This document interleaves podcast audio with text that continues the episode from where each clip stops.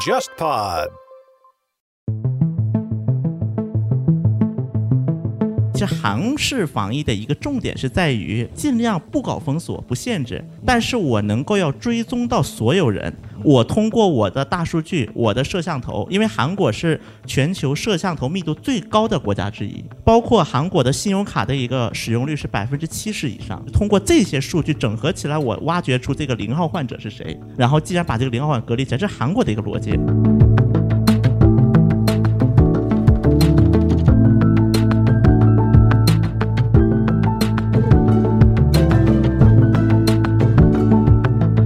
这些年，他做了一件事情，就说是通过各种各样的机构设置啊、政策上的一些调控啊，就把官僚驯服的非常听话。嗯，就基本上现在在日本的状况，就是所有的省厅里面，你要升到局级干部都要安倍首肯，总理首肯。对总理如果他认为这个人不行，这个人就升不到厅局级干部。对但在此之前，升迁是完完全是各个省厅自主权是很大的。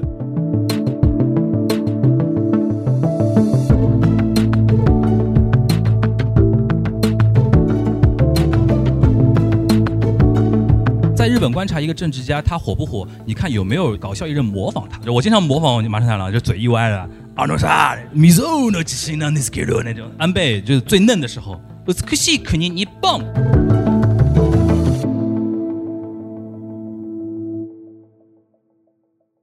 呃，最近这段时间，我大概有些串台的行为，然后才知道哦，别人录节目是这样录的。看过别人录节目的样子，才发现我们录节目很极致。一般就是我们碰个时间，然后可能有的时候甚至是晚上八九点开始录，对吧？然后录到什么十点、十一点什么的，然后这就要求我们用尽量比较多快好省的方式录节目。所以说，基本上我们节目一般会非常要求顺。呃，现在我们一上线的节目一期大概就是五六十分钟左右嘛，结合到剪辑的考量的话，一般一期节目我们会录的实际录的时间是一个小时十分钟。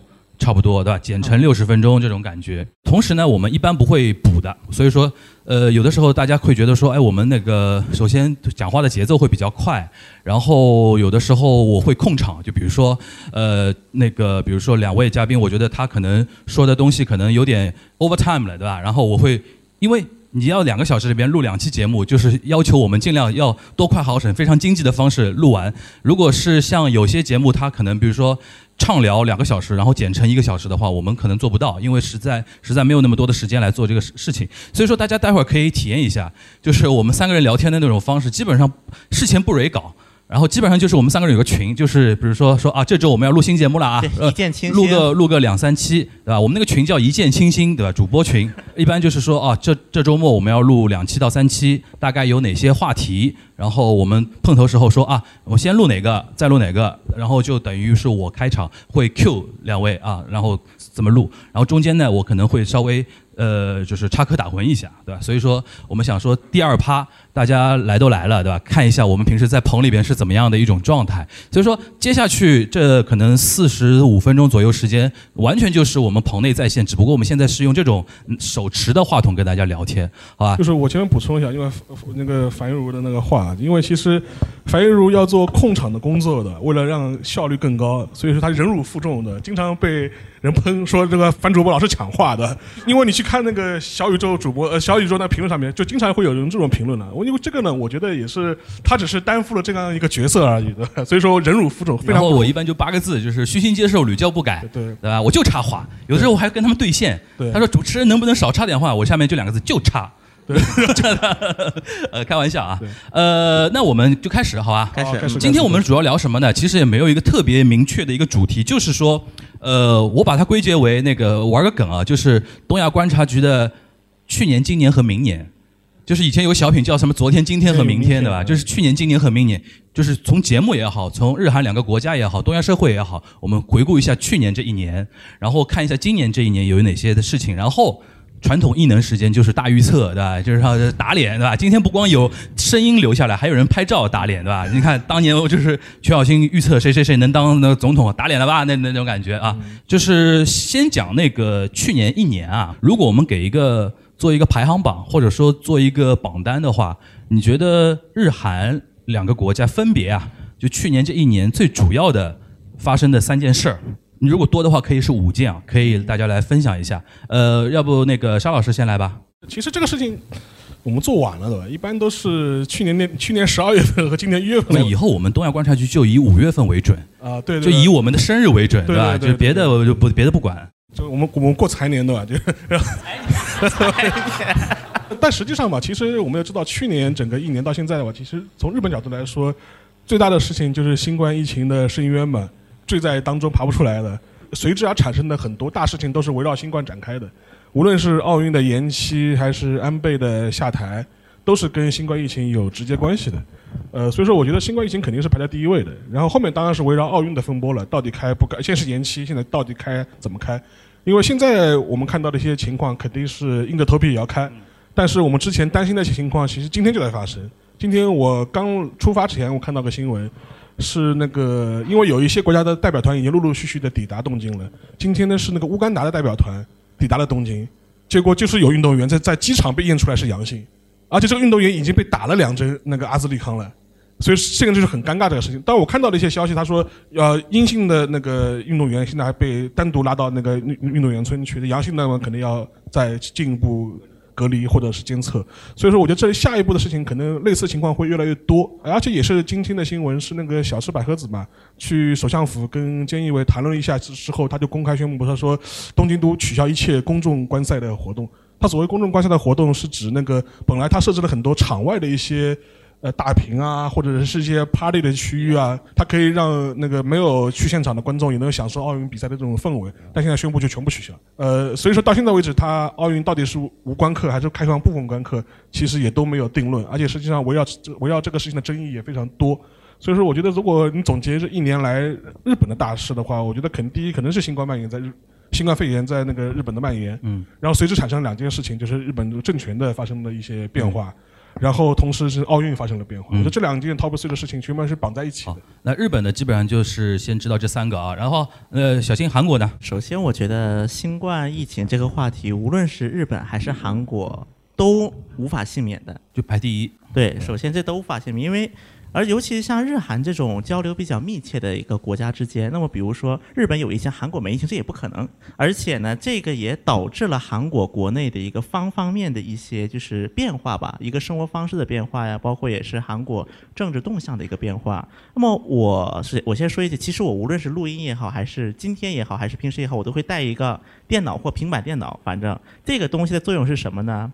因为第一个我没有稿子，我是不背稿子一般来录的，就可能就有一个选题啊，我们都是我拿他的东西就要更新最新的数据，因为我们其实播出跟录音这已经是有一个时间差了。对。那么我们只能说尽量在我们能够做的范围内，一方面去告诉大家一个更新的数据，另外一个方面也通过这些数据来去推敲出一些脉络。虽然我们有时差，但是我们经常会神预言嘛。就是上次我记得是安倍宣布那个安倍辞职，对吧？就是周五。早上六点，我们节目先上上上线，然后中午 NHK 就走马灯，噔噔噔噔噔，下午什么安倍发那个什么开发布会，对，啊，然后记得当天我一醒过来，因为我醒的比较晚，就是中午都是私信，他说，哎呦，他说出事情了，你延你这边节目延龄了，对吧？然后怎么神预言什么什么，对吧？这个是我们的地零落点嘛，对吧？对，虽然有时差，但是也是我们的传统异能了啊。对，所以说。今天我就是带这个平板电脑，我想先跟大家分享一个今天早上十点五十八分发布的一个数据啊，这是韩国各大政党的支持率。那么今天以今天为准，韩国执政党，也就是我们的伟大的文大总统的政党，嗯，共同民主党的支持率百分之三十一，然后国民力量党的支持率是百分之三十。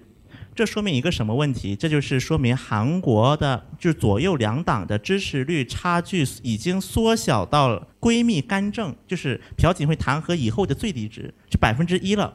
误差范围内，对，因为误差范围是百分之三左右，一般是。然后，那么我们就是说，这个疫情首先它是如何影响到各行各业的？那么我们比如说第一点，我们说是那个在。呃，政治方面吧，我们先说政治，因为其实我们这个东亚观察局当时能够火的原因是韩国这一趴。对，虽然说我们也经常在节目上 Q 到卢克文老师，但是还是有他的功劳在里面的。那个卢克文老师那个文在寅复仇记，这带火了多少国内自媒体啊！嗯。而且呢，我也非常希望说能够，如果文在寅下台的时候能跟卢老师在一起，一起合作一篇。当然，这是我的一个个人想法啊。卢克文的卢是卢武铉的卢吗？因为我觉得他还能很了解大家想看什么东西卢。老师现在发展很多国家，印度也写啊，但反而韩国不写了，这对对次反而这次没写。韩国热度过去了吧？大概因为，不过现在哔哩哔哩上面还是有很多视频的，卢武铉和文在寅的 CP CP 视频频，当然还有人给朴槿惠开始绑 CP 了，啊，是吧？也对也有了跟谁啊？是跟谁啊？全斗焕、哦，还那么古老的啊，我操武学嘛，哦武学梗之一嘛。Anyway，就是忘年恋啊，因为当时在韩国的左派确实有这么一个小道，当然小道归小道，我们在这里不多谈论。好，那么就是说这个支持率这个问题。那么实际上，过去的一年对于我们的文大统领来讲，它实际上是一个从天堂到地狱的一年，嗯应该说是，就落差特别大。那么可以防疫嘛，对，对 K 防疫所谓的韩国人民，他们的有一个特点是什么呢？就是什么好事，尤其是一些值得炫耀的事情，就喜欢 K 什么什么。嗯，那么最早嘛，就是说 K-pop，后来说 K 电影，奉俊昊得奖了。OK，现在就开始 K 防疫。就是 K 防疫是韩式防疫的一个重点是在于，就是我尽量不不搞封锁、不限制，但是我能够要追踪到所有人。我通过我的大数据、我的摄像头，因为韩国是全球摄像头密度最高的国家之一，一个首尔市就有将近几百万个摄像头，差不多是平均到首尔人口每十到二十个人一个摄像头，就这个水平。当然，这个摄像头包括各种各样的啊，包括韩国的信用卡的一个使用率是百分之七十以上，就是你可能在紫菜包饭天堂。就之前 Q 过啊，紫菜包饭天堂买个紫菜包饭都要刷个卡，就这种国家。韩国的一个逻辑是通过这些数据整合起来，我挖掘出这个零号患者是谁，然后既然把这个零号患者隔离起来，这是韩国的一个逻辑。但实际在操作过程中，韩国人很快就发现，当这一个数字从几十变成几百几千的时候，已经没没法做到了。对，没做到。已经很难做到去溯源零号患者了。对，在此基础之上，又因为韩国国内的一些政治压力，因为众所周知，这一次在那个补选市长补选当中，民主党输的挺惨的。其实，民主当然对于这个具体分析，我们之前 Q 过啊，不多不多展开。所以说，包括我们的人设崩塌的李俊熙，人设崩塌脸的李俊熙，就之前不是 Q 过吗？这个堪称我们最新一期节目的金句啊，对吧？对沙老师蹦金句，对吧？说李俊熙那张脸就是人设崩塌的脸啊对。然后很多朋友那个听到那句话就去查了李俊熙长什么样子嘛，然后还去小宇宙回复，他说还真的是一张人设崩塌的脸。对，但是确实，因为现在我可以这么说吧，李俊熙的黑料目前没有被挖出来，还是一个难道在你的手中？不是不是不是不是不是，就是如果是他真要成为一个大人物，哦那肯定会有人去挖的，哦不管这是真的还是假的总有人去挖这个事情。就包括最最经典的案例，当年有一个韩国有个右派政治家叫罗清远，是一个罗清女性，源哎罗清远罗清源是个女性，就是作为五十多岁的女性来讲，其实长相什么还都是比较就是大大众所接受的，小心哦，不是，这是实话呀。发言小心哦。我现在很敏感的，我跟你说。但是呢，当时很多左派就朴元淳的支持者，嗯都从朴元淳支持最早传播出一个小道，类似于嗯说是罗清源这个脸是一个月用去那个皮肤科江南皮肤科用一亿韩元去打打造出来的。当然后来呢，这个到底是真是假，其实再次声明，这是朴元淳的支持者说的啊，当然本台立场无关。因为大家就觉得跟朴元淳的人设一比就不不就不行了呀。不是我，我是觉得就是他愿意就是花资源投入在自己的形象上面，我觉得在韩国会是一个负面新闻吧。我觉得韩国大家应该很很接受这种行为啊，但是你是政客，你不是艺人呐、但是普通人都很在乎自己的形象呀。但你不是普通人，你是政客啊。OK OK，哦就就正常。就是韩国人对于政客还是有这种哦精神洁癖的东西的。所以说，我觉得就是韩国政客去医美是一件被 diss 的事情对，啊啊，好吧，尤其是，当然这还有一个出现一个问题在哪儿呢？因为他对抗的是朴元淳，OK，因为朴元淳是在他同龄人来讲属于一个老颜，就是啊长长长长长得颜值比较老的，这是哦韩国政客政界都同公认的一个话题啊。啊那么关键是一个刚才那些对话是非常煽动那个外貌焦虑的啊，大家一定要避免这样的想想法跟行为啊 当啊。然我们肯定说这不是一个非常理智的现现象。对对对，但是无论如何，确实影响了一批人的选票。啊，啊，然后罗清源自从这个事情开始就陷入泥潭，一直到现在，一直到这次跟李俊熙去选党首，嗯，结果就是他，就是李俊熙是没有当过议员的，李俊熙的竞争者三个人加起来当过十八次议员，对，零比十八，就是最后。我现在还是想搞清楚，就是，呃，他政治观感不好，仅仅是因为他医美吗？不，当然不仅是 医美，就是因为医美给他加了一个人设。就，是花钱花的很多，啊，对，我觉得后面的话对吧？这个有点有点人设奢侈奢侈浪费那个意思。奢侈浪就是觉得你是代表富人的，啊就有仇富背后是这个背后是这个仇仇富就这么有一个观感了，应该叫做。就是以罗清远这个事情作为一个标志吧。那么当时韩国的就是右派力量开始逐步的一个示威，一直到今年。那么像我们之前提的房地产，因为首尔目前房地产的问题是可以说是非常严重了，已经是已经到了一个新的阶段，就是说无论你有房还是没房，你都在骂文在寅。那么有房的人就觉得我的一个资产大多数都是靠房地产，但我卖不了了，我被你文在寅搞的又加税又加这个又加那个，哎，我卖不出去了。但对于很多要买房的人来讲呢，房价还在涨，就导致说有房的、没房的、中产阶级、富人同时去骂文在寅。就是买了房的怕跌，没买房的怕涨。对，就实哎，际上怎么听着很熟悉啊？这个感觉。危险发言啊！危险发言，下一下继续继续继续。继续，啊、所以说呢，就是其实一个是房地产，另外一个就是韩国的一个世代之间的一个分战争代战争分割，外加上疫苗。啊，疫苗问题，因为在韩国大概今年年初的时候，疫苗问题还是个挺热门的一个话题，嗯就是看了周边国家都打了，为什么我们打不上？嗯，为什么我们打不上？你这边 K 防疫 K 哪儿去了？所以在韩国到后来就出现了很多负面的一些带 K 字，比如说 K 房地产，嗯比如说 K 疫苗，嗯就是所以说到 K，就是韩国有几个政治用词，它是从正面逐步转向一个中性偏负面，或者是被反对者当梗来用的一些嘲讽对，比如说一个是 K。另外一个就是我们博客经常爱说的一个词“头碎文”，头破血流到碎要支持文在寅。嗯，那么这个词它其实是支持者用的，只是后来很多反对者开始用这个嘲讽支持者。给他们贴标签嘛。对，就你一个头碎文。当然，我们用这个词是没有任何就中性的啊，非常中性的一个客观客观评价吧，就是就是有这个现象的。对，所以这一点就是实际上它也是影响了韩国的一个整个政治走向。嗯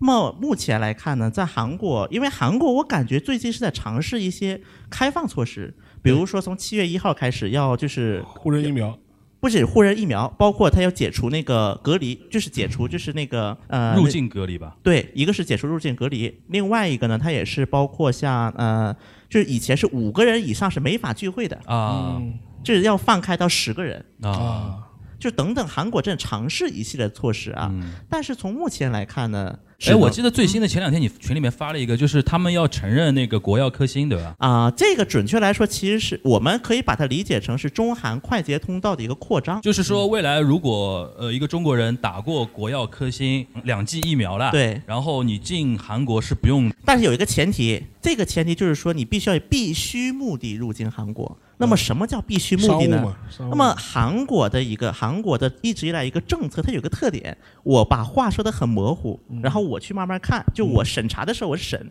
你到底符不符合这一条。嗯，这韩国的一个法律啊政策，这个倾向是就是他疫较严重的。苗不卡你，他卡在前面那个商务资格上面，对，对啊，OK，而且他是要在领馆是事先取得许可的，嗯，我要事先取得许可，拿这个个文挺聪明的件过去。对，一方面给中国很大的面子嘛，就是承认国药科兴，但一第二方面，他等于在第一线作业的时候，就把可能疑虑比较高的一群人都给给先卡住嘛。我认为你非必要你就别别来了。对对对对对，其实挺聪明的。对，所以说我觉得这一点，为什么后来现在韩国的一个政治倾向很大一个可以概括为民主党的支持率不如文在寅的支持率，嗯，出现了这么样一种情况。那么刚才民主党配不上文在寅啊。就比如说刚才我不是说国民力量党的支持率在涨嘛？呃，三十和三十一嘛，对？对，但现在一个很大的问题，国民力量党内没有任何一个总统候选人的支持率高过党的支持率。嗯然后呢，民主党的支持率又总体低于文在寅的支持率。嗯，这个现象很很神奇。对，那么这个情况，我个人解释，第一个就是主要周边有对比对象太难看的对比对象了。就全靠同行衬托。对，对，就是包括日本呐、中国台湾呐、就等等一切的案例，大家看完之后，文大统领还是挺努力的哈，就 K 防疫还过得过去，对吧？就是还可以，嗯 OK 就是还能。而且我看到现在韩国的他那个疫苗施打率也拉拉上来了，而且拉快的。就是像那个那个强生对。也对。强生也开始 Johnson Johnson 那个。对张森也开始进口了，然后摩德纳嘛更是说要在韩国搞生产，他现在韩国国内好像疫苗好多品牌啊，就是俄罗斯的他也有，代工嘛，他代工代工俄罗斯的也有，然后那个摩德纳、所以所强生、以我看到那 AZ 也有嘛，对？我看到当时文大总统的口号就是这个嘛，我们要成韩韩国要成全球疫苗的枢纽。那所以说那个嘛，现在看到我看到那个中国台湾很多人就在骂民进党政府嘛，就是说非要研发自己的高端疫苗，对吧高端疫苗为什么你看韩国多聪明的？对这这个其实对比下来早还是蛮蛮代工嘛，对，他对自己定位比较清晰嘛因。为之前好像是那个就是那个辉瑞就 B N B N P 其实问过那个台湾方面，当时因为台湾生技也比较发达嘛，对就说当时你问他你要不要代工，而且当时提了一个订单的要求，可能是一亿剂到两亿剂，对对对结果被台湾方面拒绝了。对。他说我们很好，我们防的很好，我们对 number one 我们不用，就是然后我记得三月份的时候，那个陈时中对接受那个国民党的那个议员质询的时候，人家国民党议员说：“啊，你觉得现在台湾的防疫怎么样？”三月份哦，陈时中说：“呃，我觉得世界要跟上台湾的步伐了。”对对对，原话，这是原话，真的是原话。啊然后我们学的还挺像的，跟你说，真的是原话，大家可以去 YouTube 翻一下，对吧？原话是啊，就原话嘛，就是然后两个月两个月之后，马上就就是爆发了嘛，对对吧？哎，这个非常体现一点，就是呃，经常有人说啊，你们能不能聊聊日韩以外的地方啊？我们只能线下聊一聊，这段还不一定剪得剪得进去，对吧？我线下就随便聊。就反正 number one 嘛，那个啊那个 number one，大家都懂的那梗。说到这里，我们就引申一下我们的尹锡悦了。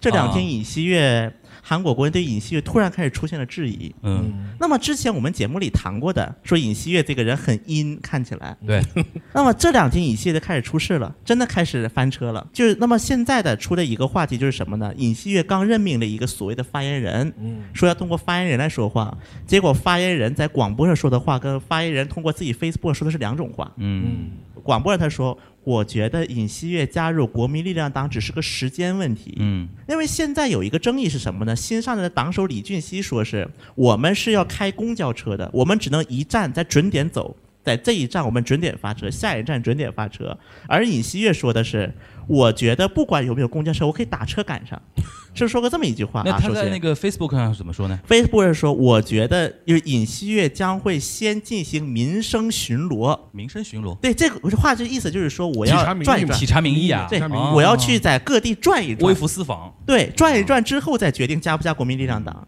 我觉得可能是因为他不同媒体的受众不一样。传统广播听的人可能年纪偏大一点，他要求，因为这批人是国民力量党的那个支持者偏多一点嘛，然后 Facebook 嘛就年轻世代嘛，但是在年轻世代里边不急于表态嘛，再看一看是有这种考虑吧，但不管有没有这种，这是完全两种话，因为同一个问题，你说的完就很容易被人拿出来。检视的，对吧？包括到现在，大家在国内媒体能够看到尹锡悦的所有消息，没有一句是尹锡悦本人说的，啊所有的来源都是尹锡悦的朋友、啊尹锡悦的知情人士、尹锡悦的周边人、尹锡悦的叉叉叉叉叉叉叉。就我到最后看着，到底哪句话是他说的？那个关于尹锡悦，我可以觉得可以放在那个去年、今年、明年那个明年最后预测这一块，预测对对你再继续然展开啊。后对，然后再我就再展开一个就是我们刚才调了政治一些比较重的话题啊，嗯我们再聊个轻的话题，娱就乐圈。就 top three 里边第三个，对吧？对，关于韩国娱乐圈，嗯从去年包括今年上半年，韩国娱乐圈挺热闹的，我觉得。嗯那么我就说三个事吧，一个就是关于学校暴力，就是有很多艺人因为就是在学校的时候就欺凌同学，突然被挖出坑来了，啊被挖出来说，就是不是当年被他欺负过的人都出来举报他的？对，这个被称为学报 me too，在韩国。嗯，很会整词儿啊。刚才那个什么那个体察民意那个怎么说啊？叫民意巡逻，民民意巡巡逻。哎呦，又是学报 me too，就会整大词儿。就是现在韩国的，就是啊、韩国现在基本很多就是只要是连续性举报都叫 me too。啊，那么比如学报 me too，简称学兔韩语怎么说？韩语怎么说 hot two。？hot to 啊 OK 那么再比如说，比如说欠款，因为啊还还还有一些人是因为就是家里欠款，然后逃账嘛，啊就说钱兔前 to OK OK 这是一个啊。那么这这个这个什么什么，因为当然这个呢也是要归功于韩国这两年出现了很多选秀节目，对对对，因为选秀节目一多嘛，因为很多就是可能是以前练习生阶段根据韩语的一个常规，他是觉得它不是个成品，不应该拿到大众下去卖的。嗯因为这其实本质上它就是个卖嘛，卖这个形象嘛。嗯本质上来讲，爱豆无外乎就是这样。嗯所以说，韩国的很多以前的造星的思路是这样，但自从这两年，就是很多的这种 audition，就是选秀类节目登场，像最早的什么那个 Mnet 啊这种，当然后来也铺盖了啊这节目。然后再后来的 Trot 等等等等一系列的，就因为这些素人，其实他过早的，一方面是过早的去暴露在了这个聚光灯之下，嗯而且另外一个是这批人他并没有就是相当于是经过一个筛选的过程。就比如说，你假设把一百人摆在这里，你一百人里面有一个出问题的概率大，还是你十个人里面有一个人出问题的概率大？那么肯定是前者概率更大。所以说，这实际上这也是促进了一些就是呃，类似于就是突然性爆发这种类似什么学报啊、钱报啊，什么各种这样一系列的这种所谓的一些事件。那么，当然这个过程当中呢，韩国大家也可以看到，韩国国内的网民还是比较洁癖的一个群体，基本上有一点事情就非是非常洁癖。你前面说说政客英美反感，我让我非常震惊啊！不是这个我觉得各地的网民都是严于律人嘛，宽于律己嘛，我觉得这个韩国更严重一点，就是呃韩国更严重一点，好吧？就是至少我觉就比如说我印象很深，比如说涉及到一些韩国爱豆的一些事件当中，嗯其实我们的网网民反而是很多是给说给给给他机会吧。你说我们的中国中国中网民国网民针对韩国 idol 的，对，就是有粉丝嘛，就是说还是我们给给他那那不一样，不一样，就主流的一个舆论不一样，不一样，不一样就最典型的一个案例，就是之前我们聊那个李胜利那一次，啊，就是李胜利那期，就是那个警护端。对，后来我们的不，当时那个那条因为点击量高，是因为被很多李胜利的粉丝转了。哎，我们当时怎么说的？我都有点慌了，被你这么一说。不是，因为当时整个人设就是就是当时国内很多自媒体就把韩国的媒体当正义的使者嘛，就是说不畏艰险、哦正义的使者，就是然后李胜利只是冰山一角，就类似于这种的言论嘛。就是把李自媒体是胜利这个事情骂的太过了，然后我们在节目里面稍微说了一点客观的、中立的话，对吧？对，啊然后因为后来韩国法院对于李胜利判决是无嫌疑，就放出来了。对，这个其实没办法，就是有的时候，对吧？就是网民都是这样，他认定自己的事情，未来出现任何打脸的事情，他都会说是你们你们错了，这个世界不对。对，然后剩下就是一些比较小的事情，比如说谁跟啊玄彬跟孙艺珍谈恋爱呀，然后又谁谁得奖了呀，就差不多这些话。哎，讲到这边，就是我想，因为刚才两位都谈到文在寅跟那个日本的那个领导人嘛，其实我倒想让两位来聊一聊，就是我们现在站在一个纯评论的一个角度，比如说全小新，你是怎么来看文在寅的这一年的防疫，或者说他的一些领导韩国的这个东西？因为你经常会举一些。韩媒上的说法嘛，或者说韩国网友的一些东西，那你作为一个个人，现在回到你全小新本人，你怎么看文在寅？然后同时呢，这个问题也抛给那个沙老师，你是怎么看疫情前面一半安倍到底做的如何？包括什么钻石公主号那种事情啊？然后今年菅大将军到底做的如何？我们抛弃那些呃网络上看到的一些言论啊和一些媒体的说法，回归本人的来看啊，我先让那个沙老师来的话。关于那个安倍他那前半段的防疫，其实我在一些媒体上也写过一些文章或者写过一些分析。第一个的话，就因为其实他前半部分防疫的时候，他还是在担心那个奥运会的问题，所以说他为了东京奥运会，其实顾忌非常大，所以是在处理一些相关疫情的这种措施上面，确实是比较迟缓。所以说这是这是一个前提，但是在这前提之下呢，还有一个问题，就是日本它的一个本来的一个官僚政策危机的这样一个应对的方式，就是一种呃比较滞后的这种方式，就是他这套官僚体制在应对日常的工作的时候运转的相对来说是比较流畅的，但是它不利于应对一些紧急情况，或者是因为这一次很多日本人，我看到做写分析的时候，他说就是一种战时状态。他说，因为日本它战后和平了这么多年，又是和平宪法这样一个体制，它完全无法应对战时的类似战时的这样一种紧急状态，所以它是玩不转的。呃，其实这也是一个它的一个先天上的一个缺陷。又又然后又加上了安倍当时他为了奥运会的问题，所以一直很顾忌，一直等到四月份彻底断念以后，他才开始对对对呃比较放手脚的去，比方说宣布紧急事态啊，对对对开始采取一些做措措施啊。所以说那个从安倍角度来说是这样的状况，嗯。但是之前我也分析过，就说因为安倍这些年他做了一件事情，就嗯说是他通过各样各种各样的机构设置啊、政策上的一些调控啊，就把官僚驯服的非常听话。嗯，就是原来的话，官僚跟政客之间的关系是非常微妙的，尤其是呃在此之前，很多时候官僚的他的一些专业主义，他的官官僚的一些本位主义，甚至要盖过政客。对，就因为政治家换得快嘛，日本政治政客总理啊，其实内阁啊，就是都走马灯一样的换，所以很难长久。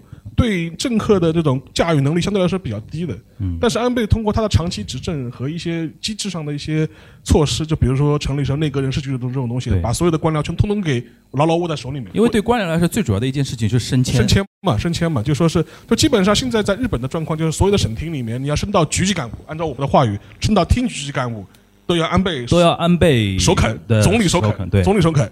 总理如果他认为这个人不行，这个人就升不到厅局级干部。对但在此之前，升迁是完全是各个省厅自主自主权是很大的。他们有那种什么事务次官的会议啊对对对对什么的，，他决定。所以这个事情的话，一弄了之后，就等于是把大权全部收到总理府这边来。对，然后说导致个结果就是说是整个一个应对就是以安倍一人为马首是瞻，他如果不下决心，官僚也下不了这个决心，所以这是一种状况。然后换到菅义伟的时候呢，其实情况就比较尴尬了。嗯因为菅义伟本人他的上台，其实我之前讲过，他更多是一个派系妥协的产物，对，妥协的产物，所以他本人不具备像安倍这样一种呃绵密的这种掌控的能力，会导致这个结果。他现在你看菅义伟的很多政策，无论是呃内政还是外交，更多是一种被推着走的这种这种状态。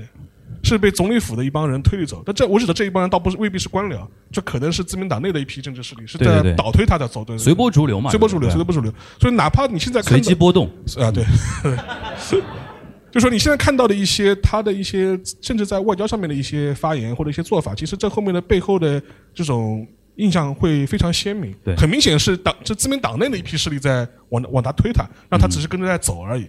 而且另外一点就是说，就关于那个这一次那个奥运会，就是他硬硬着头皮要开，当然也有一种可能性，就是说是他可以学当年的爱新觉嘛，为了强推日本安保，对吧？就不顾当时国内的这种强烈的反弹，嗯，就是推完之后我下台，这个事情止损，这个事情到此为止，然后等于是牺牲我一个，对吧但？是现在的日本政客，没有人会有当年那种魄力的。就看了就看了，所以说我觉得这这也是种可能性。所以说我觉得对于他来说，其实这一波的那个防御的一个措施，我觉得更多他现在就是寄托于那个疫苗的那个嗯施打嘛，嗯，疫苗的施打。然后现在的话，相对来说，因为日本的问题是它的疫苗量是可以保证的，对，它量很多，而且它他多到都能捐给台湾了嘛，对吧？呃，反正他不要了嘛，他 不要了，不要了嘛，而且一点二亿剂那个 AZ 就不要了？你说那个 AZ 的事情，我可以分享个新闻。我当时看把我看的笑死，我就就是我之前就看了一个日本的周刊《新潮》吧，当时就说他采访了在台湾的日本人，因为当时就是说是，哦，对对对，我知道那个事情，就说是因为捐给中国台湾一百二十四万剂的 AZ 疫苗嘛，但是日本国内的 AZ 疫苗是呃是分分存的，是有不是一亿两千万剂，是一两千万剂的量，但是日本政府的说法，他说 A Z 可能有血栓隐患。我们现在那个莫德纳和那个其他的辉瑞疫苗非常多，所以说我们现在不打个 A Z 疫苗，放着，就说，然后等于是我们放着嘛，就放着也是放着了，那那就那就给那个做个顺水人情，送送人情啊，给送给台湾。对，送给台湾之后，民进党政府呢就说是非常非常矫情。他说：“哎，我们为了要感谢日本人的深情厚谊，我们要优先给在中国台湾的日本人施打。这个是台南市长那个黄伟哲先说出来的，然后这这个事就尴尬了，就很多在在台就是台湾的日本人知道这个事情之后就非常愤怒，就是接受那个周刊记者采访说，哎，这个疫苗我听说在日本在日本本土是不打的，就说你们为什么让我们先打？你是对把我们当实验品吗？对，所以这个事情太君您先试毒啊，，对对对，这个事情反而就是收获了一个就舆论上的一个反效果了嘛。对，然然后后来就是说，现在日本国内这种声音也传的比较多嘛，而且有媒体做报道，呃，就是还有人说可以再捐啊。后来日本觉得他我还是考虑考虑，因为可能宣传上是他现在有个背景，就这两天台湾不知道为什么就打 A Z 疫苗死了非常多的呃人，对。死了大概四五十个。老人。那那种老人虽然虽然老人是可能本来死亡率就放在那个地方，但是他们说你能出门打疫苗，都算老人里边能有行动力啊，身体相对好一点的。为什么这样的老人都能死那么多？而且很多是猝死，就是对，猝死就前脚打完会回到家就睡一觉就就不行了啊，。睡着。然后这个事情导致现在日本人也很尴尬，他就说啊，那我们也不再捐了，然后那边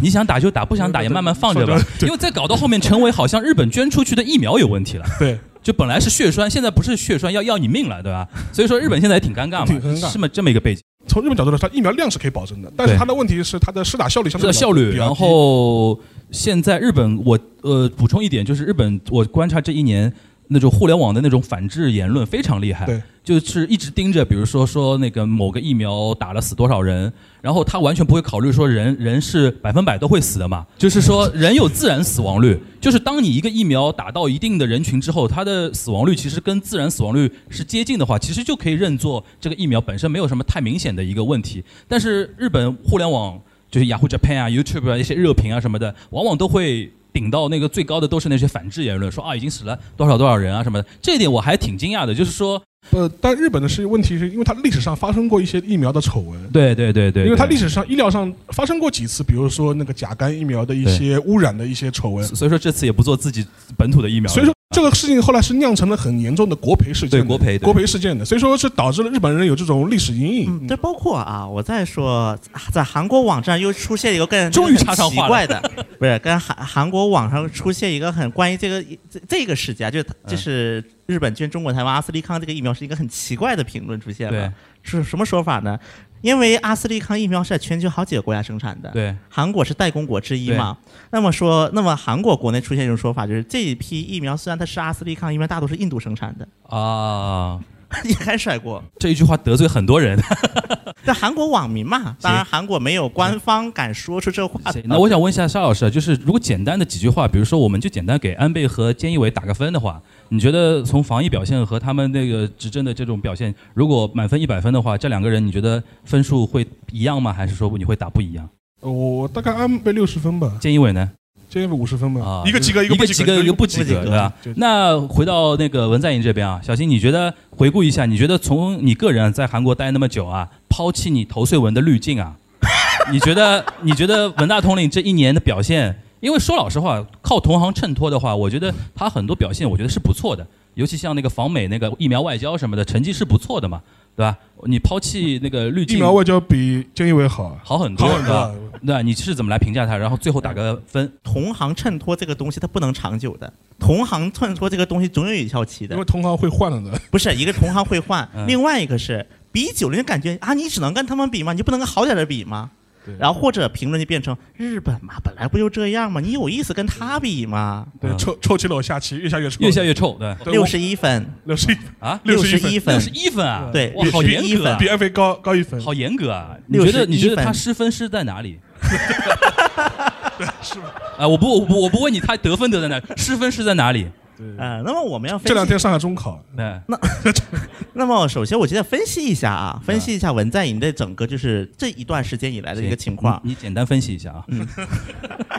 其实呢，文在寅最早的时候，他二零年年初到秋天这段时间，对于文在寅是很加分的，嗯，对，因为真的在国内出现了很多反派。就是在韩国网络上有一个梗，嗯。说就是因为二零年韩国有个地方选举嘛，嗯。那次就议员选举，国会议员改选、啊，sorry，国会议员改选，文在寅是大胜的，一百八十席过半了嘛，就那一次。对，那一次韩国网上有一个梗是这么说的：文在寅的竞选团队有一个标题是这么起的啊，嗯打开一看怎么写的呢？文在寅的那个选举对策委员会首长是黄教安。然后文在寅的支持团是投碎瓢，嗯，然后文在寅的那个高级牧师是全光训，嗯，文在寅信奉的宗教是新天地，嗯，就韩国网上所有的这么一个梗，人都是他的一个逆向的一个支持者催票员，催票员。对，所以说就韩国网是有这么一个梗的说，然后最后就说了一句：“你都有这么坚实的支持团队，你输了那更完蛋了。”嗯，所以说，确实初期他是有一个同行这么一个衬托，外加上很多跟他唱对台戏的都是右派的，一看，嗯，还有一个点就是那一段时间掌控右派的一个就是主流力量的黄教安，那个个人政治力量太差了，太弱了，嗯。一整绝个食，剃个头。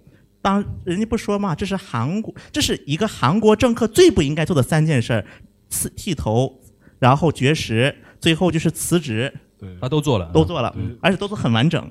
抽烟喝酒烫头的，这很他做太完整了，所以就导致说这个是二零年的上半年，二零年对一到秋天啊大概是到因为秋当时我们节。目里还说，哎，这次选完之后，好像应该稳了一马平川，一马平川但是当时我就说了说不一定哦，啊，对对对对对，当时你的说法是百分之六十和百分之四十嘛？对六比四。对啊，六比四。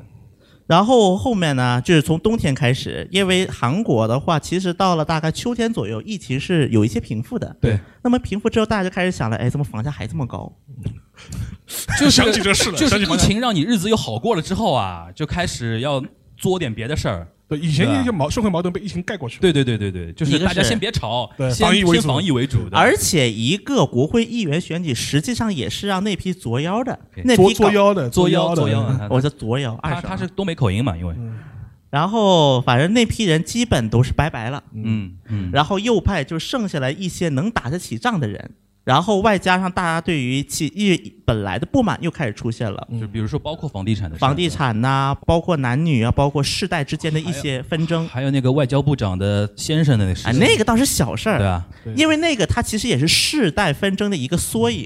说我们年轻人这么辛辛苦苦的干活，你一个起以德权利者，好像还是房地产的事儿更伤一点，对吧？对。嗯。房地产啊，外加就是各种各样的事件，外加上还有一点的就是文在寅到后面就是疫苗，然后到大概去年冬天疫苗就开始发酵了。疫苗时间，对嗯然后就是看，哎，怎么其他国家都打了，怎么韩国啥都没有？嗯我们啥都打不上。今年的春夏大概这个时段，对于文在寅是最艰难的时段，就是首尔市长补选那个时候嘛。对，其实最艰难的时段，第一个坏事儿全爆了，嗯坏事儿全爆雷了。嗯但是我之前在节目上我是说过啊，反正这个一会儿未来再说，我们讲未来的时候，然后再说。然后最后呢，我就想再说一句，一直到现在来看，其实这一次文在寅访美，我能给文在寅打七十分，嗯比我对文在寅的整体防疫评价高十高九分。嗯。啊，你还分分阶段打啊？对，但总分是六十六六十一，，OK。只是说我对文在寅访美我打七十分 OK 因为我觉得文尽力了。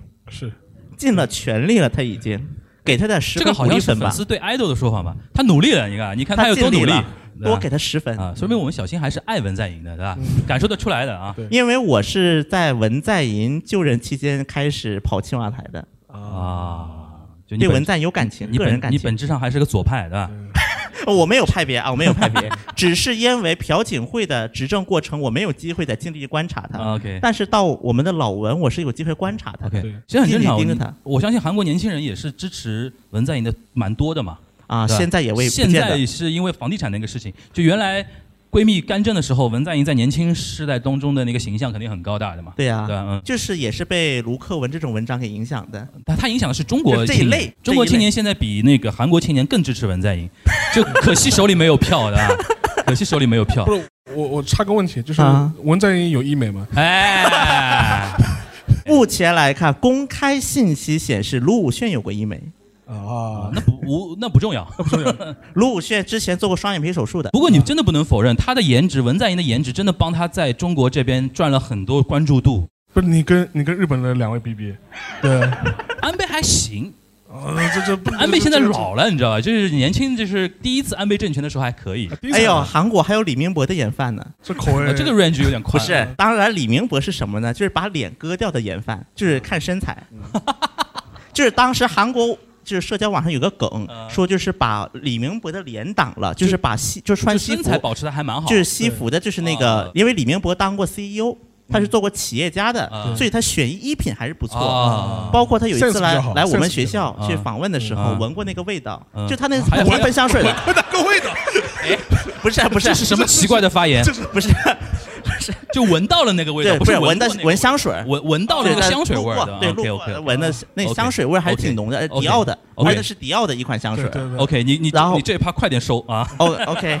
闻 OK，闻闻香识总统，哇塞，然后真的，当时反正李明博的衣品什么还是不错的，所以在嗯。韩国网就是一些网站上就有这种梗嘛，就是把脸挡住。不看那，张脸的话，还是能粉得下去。对，然后就说哇这好帅，这谁呀？然后脸一露，我操，行，呃，最后我们进入那个传统异能阶段，那就是进行一个呃去年、今年、明明年的那个事儿，包括今年下半年啊，嗯，就是请两位老师要预测一下接下去日韩会发生哪些大事儿吧。要不先问一下那个全小新，如如我们就是分几个人物的方式来说吧，我分几个人物，第一类就是政客，嗯。政客，我觉得我我们可以关注一下第一个尹锡悦会怎么做，嗯嗯。第二个李在明会怎么做，第三个李俊熙会怎么做。那么首先对于尹锡悦来讲，他的关注点就是因为现在韩国国内，就刚才我也提到了，已经确实出现了很多质疑他的声音，对，就是说这个人太摸不透了。他到底在想什么？我谁也搞不清楚。所以说，这个首先肯定尹锡悦自己早晚会来撬开尹锡悦的话口，对，看尹锡悦自己要说什么。我觉得这是第一点，看尹锡悦的这个发言。对，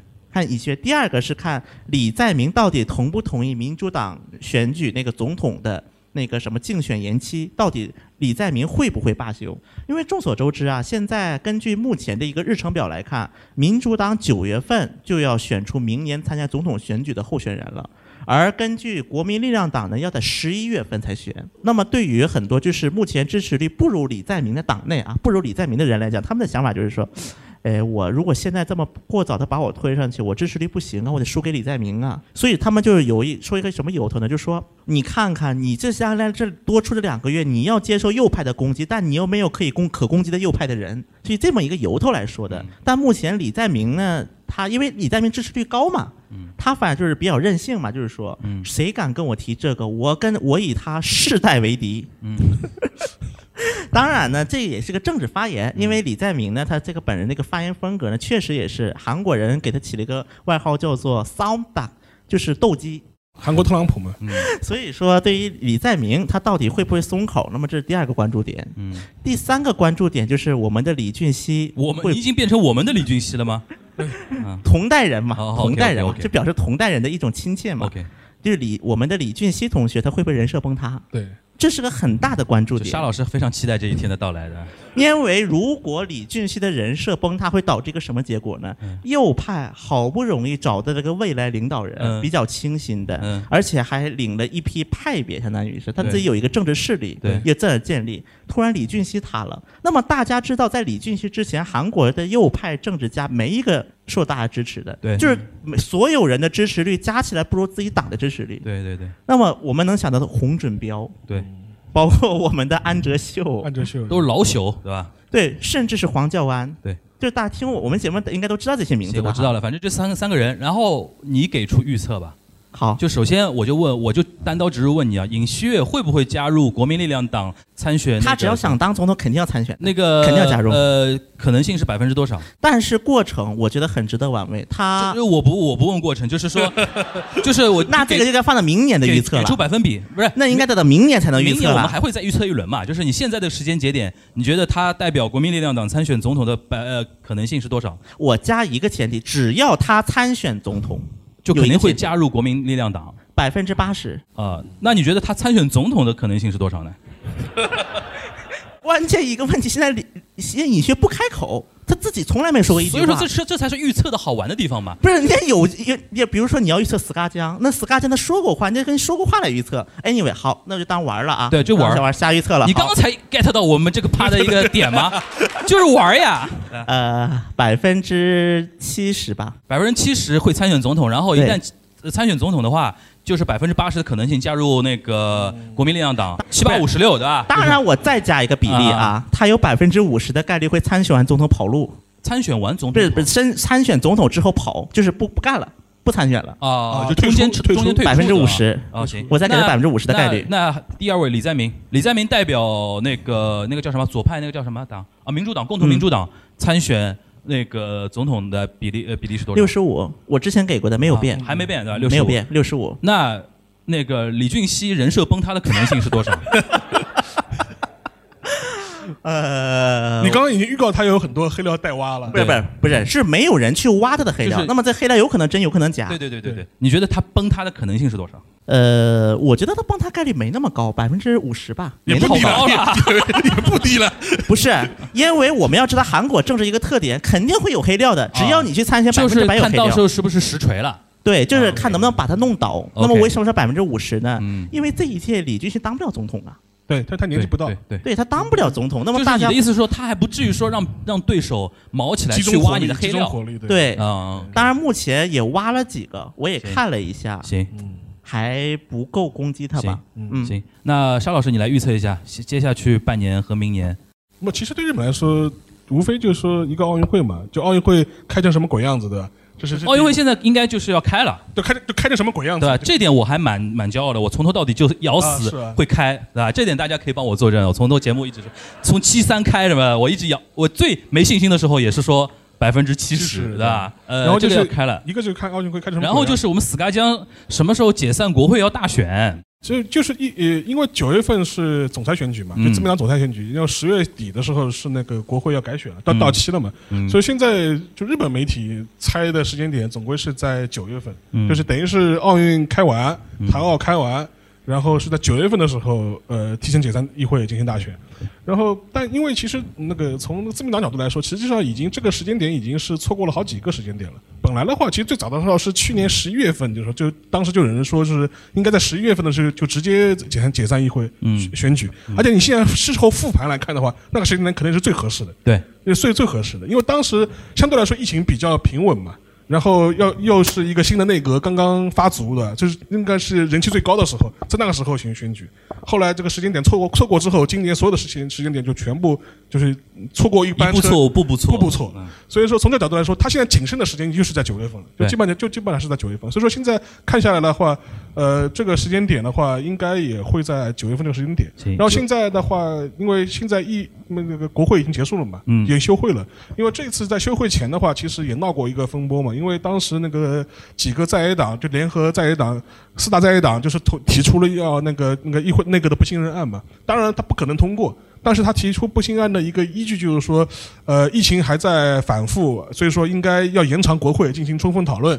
结果你非要在这个时间结束，所以说，然后当时这个呃那个内阁不信任案就是呃失败之后，在野党马上就宣布说，我们现在就开始投入那个选举的节奏了，就是迎接那个九月份的那个呃解散之后的选举。对。所以说基本上对日本来说，呃无大事无非是奥运奥运的结果会是什么样子，一还有一个是后面的那个总选举。那你猜测一下，我们现在假设他就是呃秋天要解散国会选举，你觉得菅义伟他会选成什么样？就比现在拉平还有稍差，还有大差，基基本上我认为就是稍差的可能性会大一点。稍差的稍差的可能性，但是日本的政政坛结构跟韩国完全不一样，就基本上不可能存在在野党上台这种可能性，就基本上不。呃现在是没有这个可能性，因为因为在野党太太太弱了在野党太弱了，所以说从这个角度来说，可很有可能就是在几个选区，呃，选民可能会通过个个别席位的方式教训了一下自民党。那总体自民党，呃，就是在他在朝的这个状态不会变，但是的话，呃菅义伟在不在就两就两说了。嗯呃因为还有一个前提就是，你看奥运会开成什么样子。如果奥运会非常奇迹般的，呃，开的是一个团结胜利的大会的，这是一种可能，但这种可能性很低，但是肯定是存在的。对但他对菅义伟连任可能会拉拉一个声势出来。对，但是问题是，现在那个呃，这种可能性很低，而且嗯我前两天还看到个新闻，就说关于那个有无观客的那个参加的那个奥运会的时候，一个对现在日本政府一个非常头痛头痛的问题是什么呢？就是。天皇怎么办？因为按道理来说，应该是天皇宣布那个、奥运开始吧。对对对对对天天皇要去开幕式天皇要宣布开幕，那个宣要要天皇要去开幕式的嘛。但现在如果他说，如果你按照严格防疫要求，天皇也不应该出现在这个场合呀。天皇不是人呀，是没有人没有没有人权没有人呀，对。因为这个这个正好，我前两天还看到那个就日本那个共同社和 NHK 都在讨，就有人提出这个问题，宫内厅的态度呢也非常暧昧。所以说，从这角度来说，类似的这种小的细节，在会贯穿整个奥运会，就每一个都会成为一个政治敏感点，或者是一个被舆论上会被攻击的点。嗯所以说，从这角度来说，你要开成一个团结胜利的圆满大会，可能性不是很高。嗯就是就你只能是把它就是将就的开完，无非是这个结果。那你觉得首先会换吗？呃，可能性还蛮高，百分之就是取决于党内总裁选举嘛。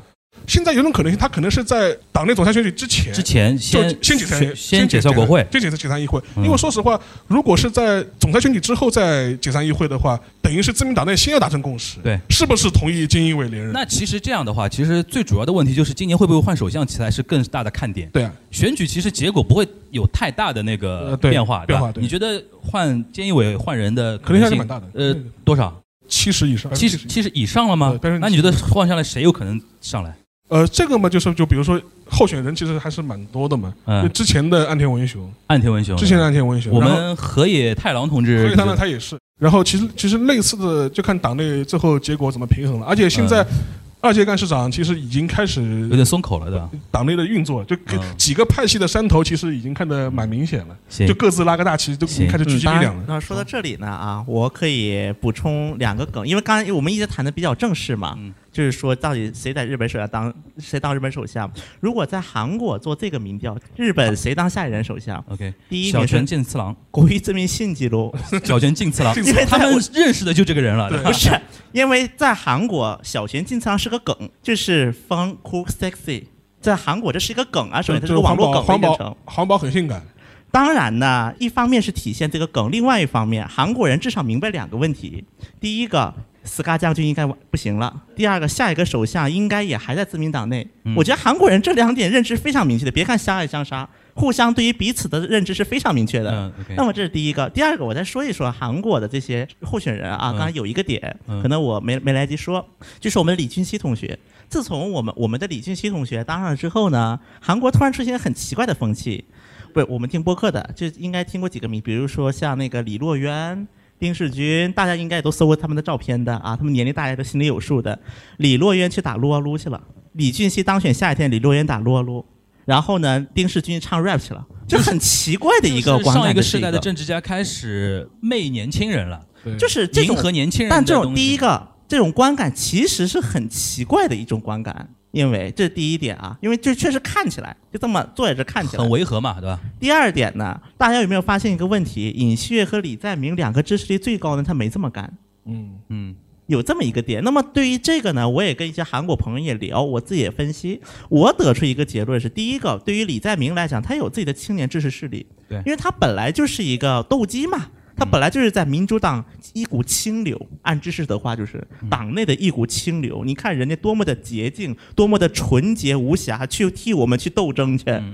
跟这些老头子们不一样。然后另外一个尹锡悦，尹锡悦的政治能力是什么样？我觉得是成个谜。但是从我目前的一个观察来看，至少丁世军和李洛渊当总统的概率不高了。我就看这个政治力来看。嗯，作为因为作为一个政客来讲，他的一个最重要能力还是要去制造话题，对他要去引领潮流，而不是说我跟着潮流屁股后面走。对，我觉得他检察官的性格会影响他最后登上总统宝座的我，怎么越听越感觉有点死嘎酱呢？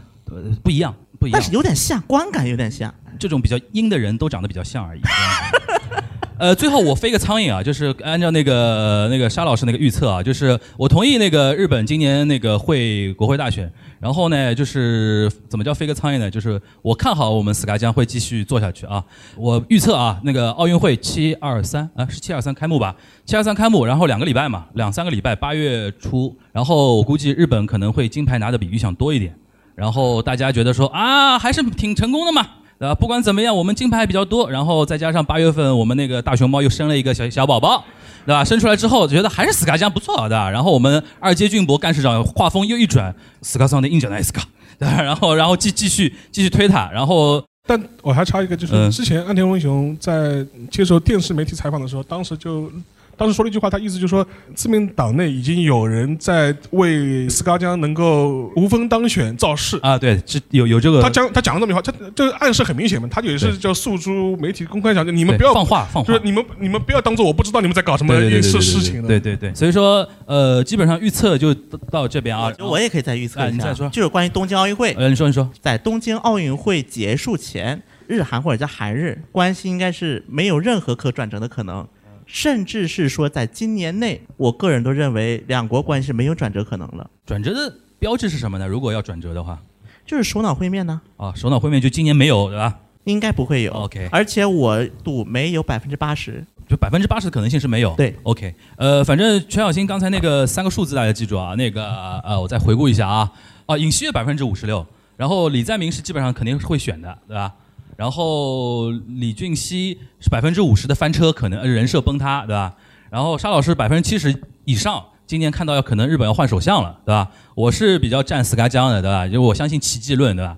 神风突来，对吧？神风突来，然后突然一下啊金牌又多，熊猫又来了，对吧？然后他突然那种景气感，让日本人觉得说还是你吧，对吧？呃，到时候我们年底或者说明年的节目，大家可以来验证一下。反正这个事情秋冬就可以见到一个分晓，对吧？好，那我们这一趴就到这边。我想提问的是全小星老师，因为你刚刚说到那个校园霸凌那个事情嘛，就是去年的话，其实韩娱是有很多校园霸凌的这个事情。你刚刚有提到，就是说其实是因为这两年可能选秀比较多，然后让很多就还没有完全被公司塑造的比较完美的就是素人，然后就被推到大众平台。但我刚刚其实专门搜了一下，就是去年的情况的话，呃。就是爆出来的，大概情况下，其实基本上没有什么是选秀出来的，就相对比较少。因为我大概看了一下，就是名单吧，就是可能我们会知道的一个是徐睿知，就是那个虽然是精神病没关系，那个女主就是和金秀贤一起演戏的。然后还有的话，一个还有一个是徐穗珍，她是那个宋雨琦的队友，也是其实基本上都是成熟男团女团。然后还有一个可能就是职场霸凌那件事情，就是 S M 的裴珠炫嘛。我自己的感觉，因为可能是因为我看这方面消息比较多，就是我一个好奇的点就是，就是我们可能很多人会发现，就是韩国人好像对这种校园霸凌会拍很多的剧，包括他们可能喜欢的中国的电影有一个其实就是《少年的你》，就是周冬雨和易烊千玺，其实本身也是关于校园霸凌的。就是我是在想，就是他们为什么就是这个事情这么关注，还是这么多，还是因为我们关注了，所以才显得这个事情更多？韩国人为什么钟爱霸凌有关的一些？钟爱的何止只有校园霸凌？对对对，就是就类似于这这种会引起韩国的网络特别大的声对，当然，我觉得像电影选题这个方面又得单独讲一期了，因为我之前光你不要到处挖坑。不是因为单独之前在忽左忽右上光捋了韩国电影的整个脉络，都用了一整期。所以说这个选题方面呢，包括有机会也是要邀请一些就是韩国的导演来用他们的嘴来去讲。就到底是怎么一个选题法？但是我可以先回答你这个问题，关于校园霸凌这个问题，其实就还是连着刚才那个话，韩国很多网民首先是第一个是揉不进沙子，一方面不仅揉，而且是它的一个网络它足够发达了，就是一个网络的帖子舆论能够很快的被全国性的进行一个传播，这是第二个前提。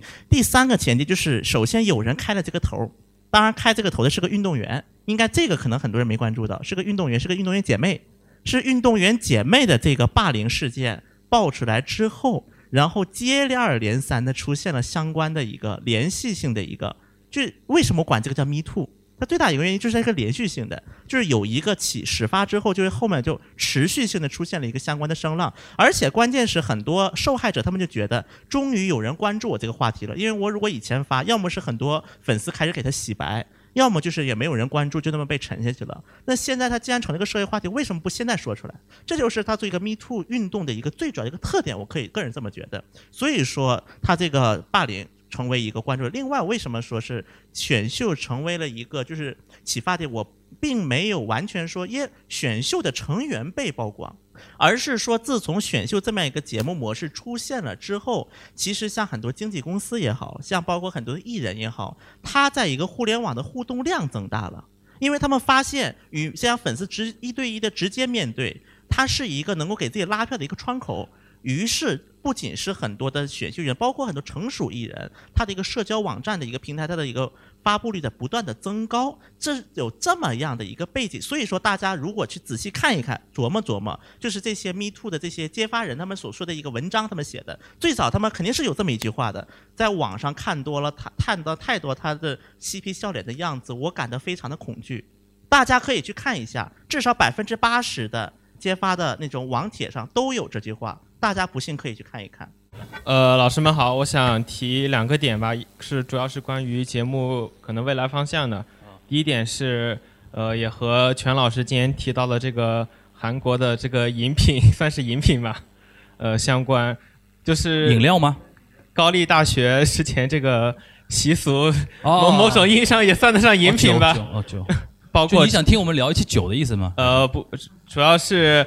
之前樊老师也提到上一期最新一期的这个是在东亚反响很强烈，可能未来有节目有没有机会也开一档类似的，比如饮在东亚之类，谈一些饮料的问题。对的，呃，然后第二点，我想问一问各位老师，认为自己在节目中是主要是以一个什么样的视角或者视点来参与到节目当中的，以及节目未来有没有可能呃邀请一些其他的。领域的或者其他性别的老师来参与这个讲节目，懂了懂了，好谢谢。然后你第一个话题关于那个喝的喝的那个，其实像我个人其实也去那个钱老板那个杯弓蛇蛇影串过台，也聊过一期在东京喝酒，也聊过比如说在上海的日系的一些酒吧。其实我们之前有个有一期是讲在上海的一些日本喝酒的一些提到过，就是钱老板飞行嘉宾的时候，对飞行嘉宾的时候，但问题是那那期正好是全小新不在。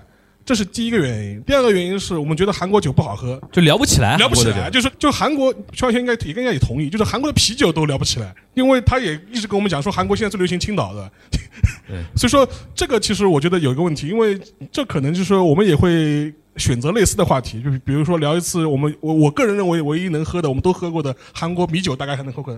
麦格里还能聊一聊的，其他我也不我也聊不出来了，对吧？这是关于酒的那个话题。除了酒之外，饮品的话，那个有一个茶饮品牌有跟我们来聊过，但是这个可能要靠 JustPod 去努力争取一下了。就如果这个茶饮品牌那个如果确定合作的话，我们可能会聊一个，比如说中日韩的奶茶话题，或者说那个茶饮料的话题，甚至聊茶文化嘛，都是可能的。呃，这个我们不排除啊，这个我们不排除，好吧？那然后第二个问题就是我们三个人的各各自定位和未来会不会请别的领域、别的性别的嘉宾来，对吧？而那个全小新，要不先说吧？你觉得你自己对在这个节目里边你起到什么样的作用？突然严肃起来了，对吧？呃，首先呢，就是这个也是应了刚才就是第一趴的时候，就是你跟那个聊的话题，陈彦良的啊，对，你们聊的话题，反正当时说的就是在上海的一个能够做韩国这个内容输出的一个情况。因为相比两位老师呢，就是很，其实有一些听众是跟我提过这么一个意见的，感觉我被我在被吊打。当然吊打呢，那肯定我没法认同的。但是这也说明呢，至至少是对打的，不是不是，但是肯定我处于弱势，肯定我处于弱弱势，这确实会有影响啊，不得不承认。嗯而且呢，就是其实我个人呢，对于包括跟一些其他有台串台，一直也是抱一个非常开放的态度。我个人是，其实我也想过如何去充实我的内容。那么一方面是靠我自己的努力，另外一方面也去借助一些外部的力量，包括我就是去跟一些有台。当然我没，我个人还没有跟有台串过台，其实其实我就是跟着一起没事没事，请积极串台没事。但是我个人第一个都报个比较开放的态度，另外一个就是也是我们也是一直确实呢也是在积极的去探索，就是一个就是邀请更多视角的一个嘉宾来站在坐在我们这里。那么这其中呢，我也在努力跟一些韩国有一些韩国经历的朋友。来进行一个邀请吧。那么韩国的朋友，那么有各种各样的背景，那么我们也是希望说未来去争取这么一个机会，给大家呈现一个更多样化的一个东亚这么一个视角。那么我的大概我个人想法是这样吧。我们因为其实前面有一位有位听众讲到，他说发现我豆瓣人设好像不太一样的，但其实我人设还是蛮统一的，就是说是就是我豆瓣上是肥宅人设，现实线线下生活也是肥宅人设的。由于工作的原因，我可能会提供一些，比如说可能更偏学术的一些视角。然后的话，因为还有一个原因就是说是因为他们两位更多是从媒体人出来的嘛，就是一个前媒体人，一位现媒体人。对吧？我可能会提供一个一个学术偏学术的一个视角，然后做一些话题的一些平衡。但有一个问题也是的确是这样子，因为因为毕竟我跟那个樊玉茹可能对日本的情况了解更多一点，所以有的时候会形成一个围围攻的局面，对吧？这也是一个现实存在的问题。将来的话，我们也可能也会做一些嘉宾的一些多元化的一些尝试。其实最近几期也有一些女嘉宾啊，会陆陆续续的加入我们的一些讨论。当然，你要找到一个合适的能够。常态的加入的一个女性嘉宾其实是挺难的。第一，她对韩日的问题要够了解；第二，她的表达要够好；然后第三，她也要有时间能够参与。这个其实是很难三者都能够凑齐。我的话可能更像一个补漏啊，有的时候就是我们聊天的过程中呢，就有的时候我会更多的是提问和引导话题一下，因为有的话题我觉得可能就是可能太深了，可能连我都不知道在在聊什么了。我可能就硬硬硬把它掰过来，对吧？要硬硬带回来，然后中间可能插科打诨一下啊什么的。还有一个就是说，说个希望吧，就希望未来，比如说，因为我们三个人其实不存在什么主持人和嘉宾的一个定位，这三个人都是平等的。就是说，除了未来我去问两位问题之外，我们可以互相问，对吧？你比如说像从玄小新的角度，他对站在韩国的角度，觉得哎，日本这个问题是不是呃怎么看的啊，或者是不是有意思啊？这样可能就是更会有一种交流的那种感觉，而不是说我单方向的给两位提问，对吧？然后得到回答，然后我点评一下，然后又转入下一个话题。至于嘉宾嘛，可能呃，随着我们现在三十一万嘛，毕竟粉丝对吧？随着我们那个知知名度上去，有有有越来越多的人愿意来我们节目聊天的话，我觉得倒是真的是可以那个期待一下的。呃，我们继续提问啊。三位老师好，然后我本人也是从樊老师的就是双主播的警护端时期开始听的。嗯。然后我有个问题，就是我之前就是看韩综的时候，就是那个李在明在做城南市长的时候，他有上过一个就是夫妻观察类的真人秀节目，就是。我很我作为个人，我是观感觉得很神奇，就是政治人物出演这样子一个节目。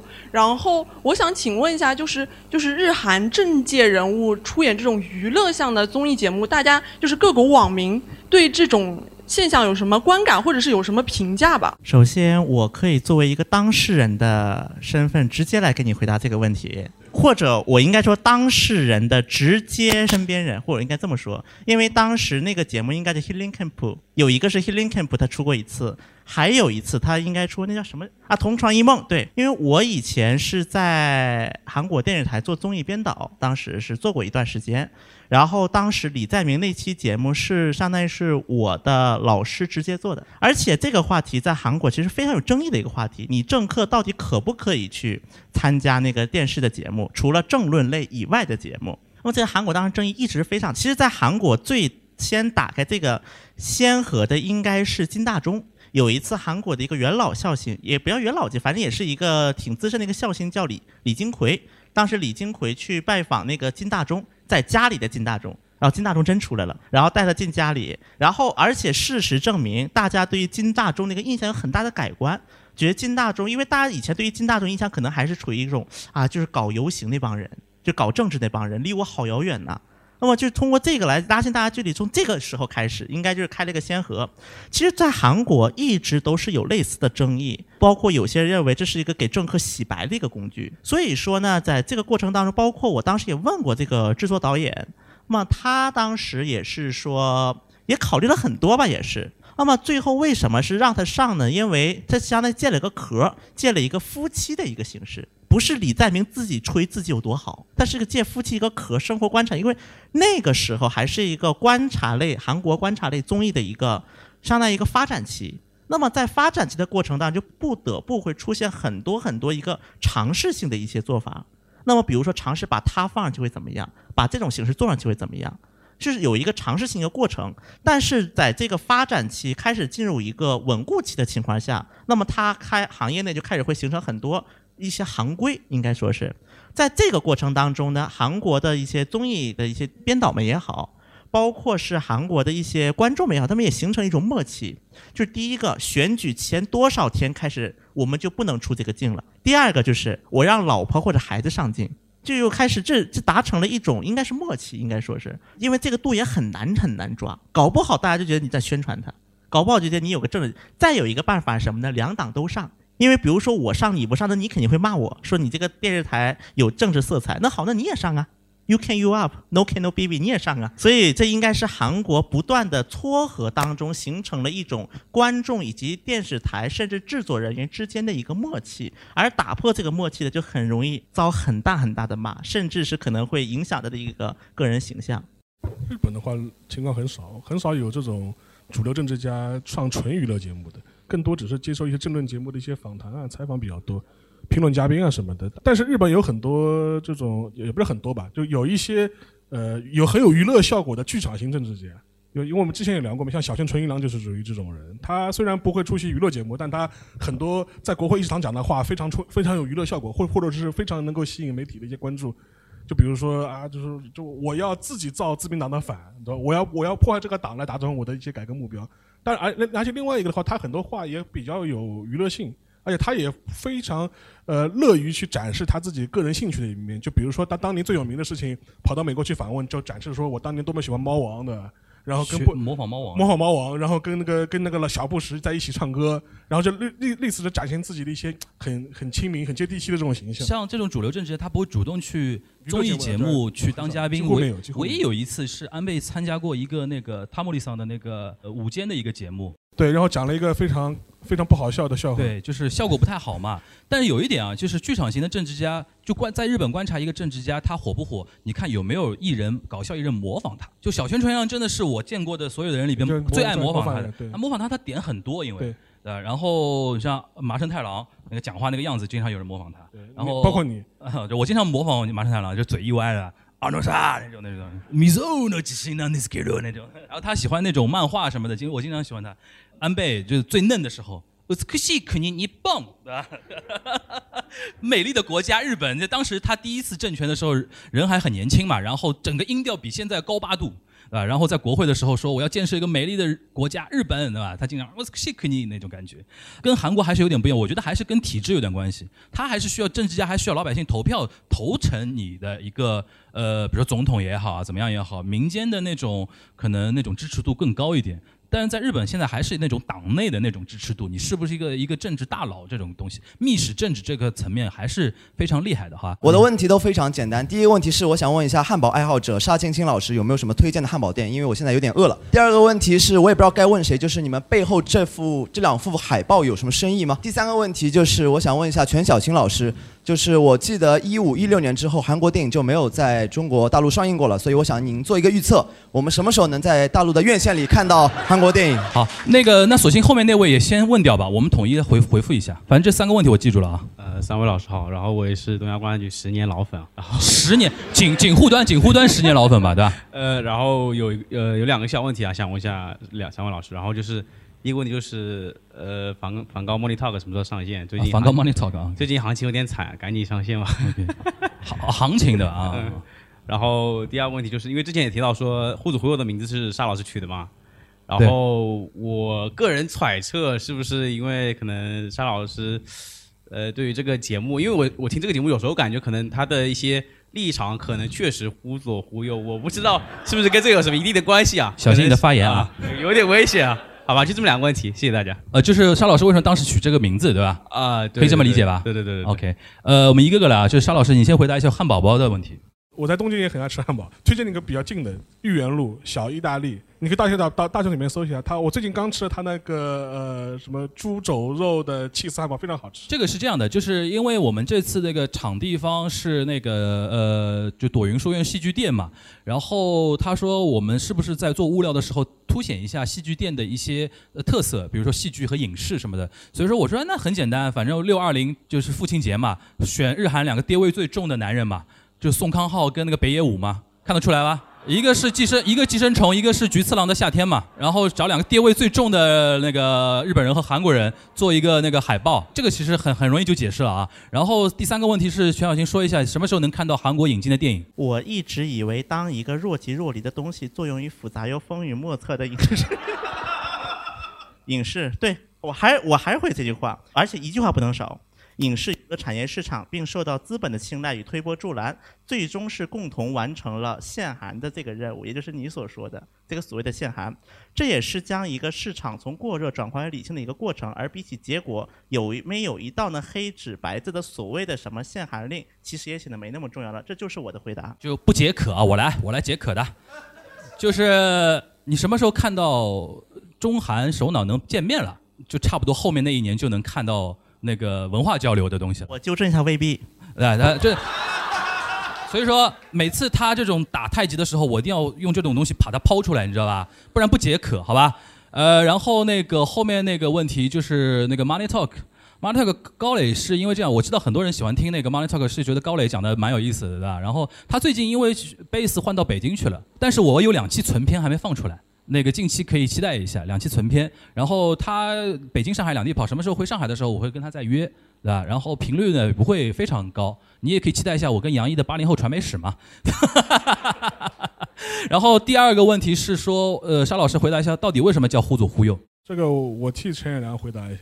不，其实很简单，就是说，第一个的话，你可以把它理解成立场上面可能没有一个左右固定的立场。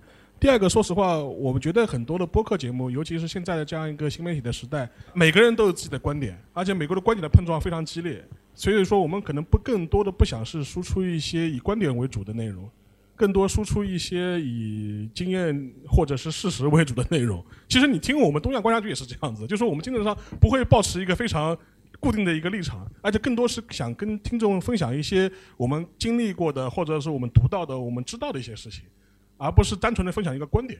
说实话，我们现在这个世界观点已经太多了，而且所有人的观点好像似乎都碰不得，一碰都要跳起来，跳三跳。所以说我我有我觉得有的时候其实大可不必了，就是说你可以有你的观点，你我也可以有我的观点，但我们讲同一个事情，讲一个还原一个事情的本身，其实还是可以尝试的。所以说，我觉得可能这是一个我们对互左互右的一个预期吧，就输出经验。